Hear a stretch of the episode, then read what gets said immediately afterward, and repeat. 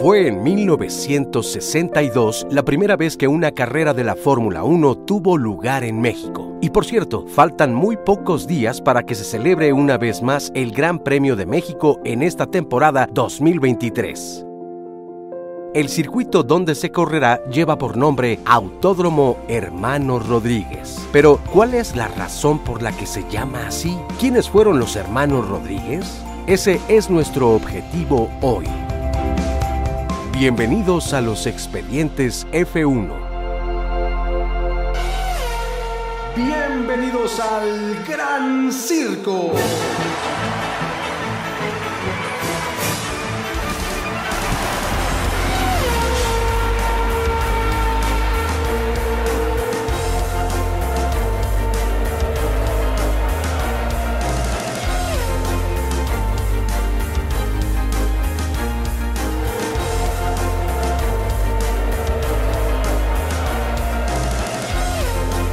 No olviden suscribirse, dejarnos su like y por supuesto recomendarnos. Para nosotros es muy importante.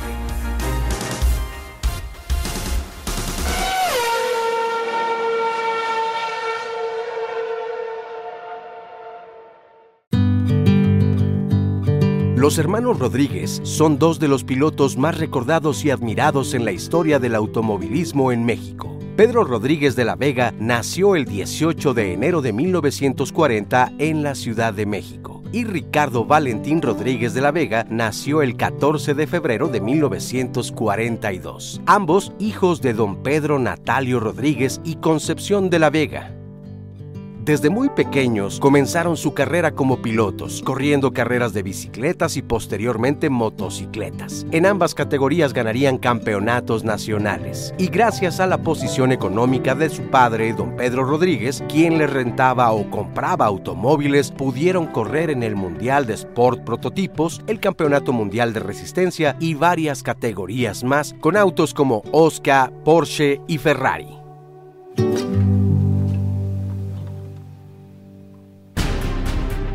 En 1958, ambos hermanos intentaron inscribirse en la prestigiosa carrera de las 24 horas de Le Mans. Sin embargo, Ricardo, quien contaba solo con 16 años, no pudo hacerlo debido a su corta edad. Así que Pedro tuvo que correr con el piloto francés José Vera, Sería hasta el año siguiente, 1959, en que ambos hermanos podrían correr juntos. Pero la suerte no los acompañaría y tan solo 32 vueltas después tuvieron que abandonar la competencia por un problema con la bomba de agua. Los dos hermanos comenzarían a correr para el equipo NART, North American Racing Team. El dueño era el expiloto italiano Luigi Chinetti, importador de Ferrari en Estados Unidos. Para 1960, Ricardo, también conocido como el Chamaco de Oro, correría junto al piloto belga André Pilet. El equipo terminaría en segundo lugar, dándole a Ricardo el reconocimiento como el piloto más joven de la historia hasta ese momento de Le Mans en subirse a un podio con 18 años y 131 días. Este asombroso resultado, además de las 12 horas de Sebring, los 1000 kilómetros de Nürburgring y las 24 horas de Daytona, le valieron a Ricardo ser considerado para correr en la escudería italiana de Ferrari ya que Enzo Ferrari, dueño y fundador de la escudería, había escuchado anteriormente de la joven promesa mexicana y con esta carrera terminó por convencerse así que les ofreció a los hermanos Rodríguez hacer una prueba para la escudería. Pedro no aceptó la invitación por motivos personales familiares, pero Ricardo por supuesto aceptó. La prueba se llevaría a cabo en Módena, donde sorprendió gratamente a Il Commendatore, quien le ofreció firmar un contrato para Ferrari. Debutó en la Fórmula 1 en el Gran Premio de Italia en Monza en 1962 a los 19 años y 208 días, convirtiéndose así en el piloto más joven en debutar para la máxima categoría, récord que perduró hasta 2009. En su primer prueba clasificatoria quedaría en la segunda posición, aunque para la carrera no contó con la fiabilidad de su Ferrari 156 y tuvo que abandonarla obtuvo la segunda posición en el Gran Premio de Po en Francia, aunque esta carrera no otorgaba puntos. Para el Gran Premio de Bélgica en Spa-Francorchamps terminaría en la cuarta posición y obtuvo la sexta en el circuito de Nürburgring en el Gran Premio de Alemania.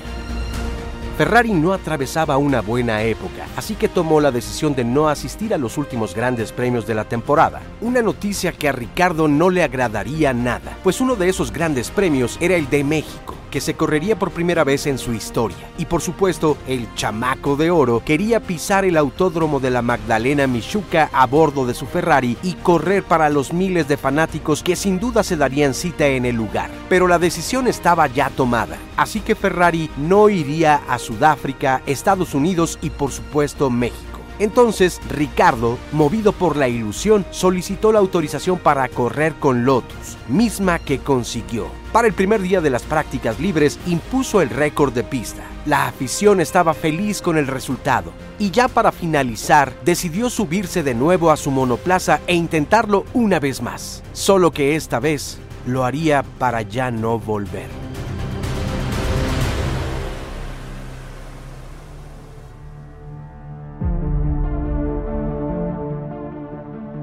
Ricardo Rodríguez perdería la vida en ese Lotus 24 que se estrelló en el riel exterior de la curva peraltada, rebotando hasta el riel del otro lado. Ese impacto provocó que el cuerpo de Ricardo saliera despedido, muriendo a causa de las terribles lesiones. El chamaco de oro tenía solo 20 años y ese primero de noviembre de 1962 le decía adiós a la Fórmula 1, a México y a la vida. La nación entera y su familia estaba devastada. Pedro, su hermano mayor, decidió abandonar las carreras. Cuentan que Juan Manuel Fangio y algunos otros pilotos motivaron a Pedro a cambiar de parecer y rendirle homenaje a su hermano en las pistas. Así pues, para 1963, Pedro ganó las tres horas de Daytona y para el año siguiente ganaría los 2.000 kilómetros de Daytona. También en 1963 incursionaría en la Fórmula 1, aunque correría para distintas escuderías y de forma intermitente. Para 1967 ganaría el primer Gran Premio de la temporada en Sudáfrica en el circuito de Kyalami a bordo de su Cooper Maserati. Era la primera vez que un piloto mexicano conquistaba lo más alto del podio. Pero, oh sorpresa, tal vez nadie imaginaba que Pedro ganaría, ya que no contaban con la música del himno nacional mexicano. Así que desde esa ocasión, Pedro llevaría un disco acetato con la música de su himno a todas las carreras por si acaso. Al mismo tiempo, y desde 1959, corría todos los años en las 24 horas de Le Mans y en 1968 participaría para el equipo JW Golf junto al ítalo belga Lucien Bianchi, tío abuelo del piloto Jules Bianchi. Ambos ganarían la tan prestigiosa prueba, considerada una de las tres que forman la triple corona del automovilismo. Para 1970, Pedro ganaría en uno de los más icónicos circuitos, Spa-Francorchamps, en el Gran Premio de Bélgica con su BRM 153.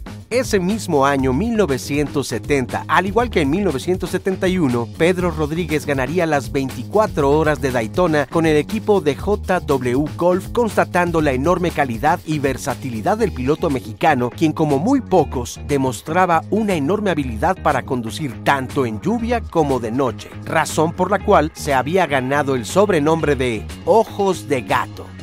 De hecho, Chris Amon, piloto de Fórmula 1, diría tras verlo correr bajo la lluvia en la difícil pista de Brands Hatch al sur de Londres, Inglaterra.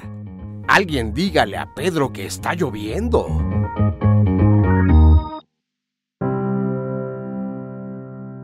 1971 sería la última temporada de la Fórmula 1 para Pedro Rodríguez. Su último gran premio sería el de Francia, ya que siete días después decidió correr en las 200 millas de Ring en Nuremberg, Alemania, una carrera en realidad de poca importancia. El 11 de julio, a bordo de su Ferrari 512M, Pedro sufriría un fatal accidente. Después de chocar contra un muro de contención, su coche se incendió, lo que provocaría múltiples lesiones, además de graves quemaduras que terminarían quitándole la vida al piloto mexicano. La muerte de los hermanos Rodríguez, desde luego, es considerada como una de las más grandes tragedias en el deporte motor nacional. Sin embargo, al mismo tiempo, siempre serán recordados como las leyendas del automovilismo mexicano quienes sentaron las bases para el desarrollo del deporte. Seguramente, de no haber fallecido a tan temprana edad, Pedro y Ricardo nos habrían entregado muchas más victorias y alegrías, pero sus nombres perdurarán en un merecido homenaje, pues en 1972 el circuito de la Magdalena Michuca fue renombrado como Autódromo Hermanos Rodríguez. Y sin duda, cada vez que se corra una carrera ahí, recordaremos con gran emoción la enorme carrera y legado de los hermanos Rodríguez.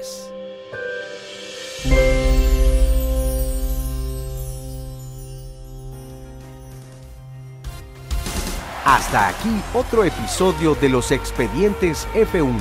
Esperamos que les haya gustado y les recordamos, suscríbanse, compártanos su like y recomiéndenos. Para nosotros es muy importante.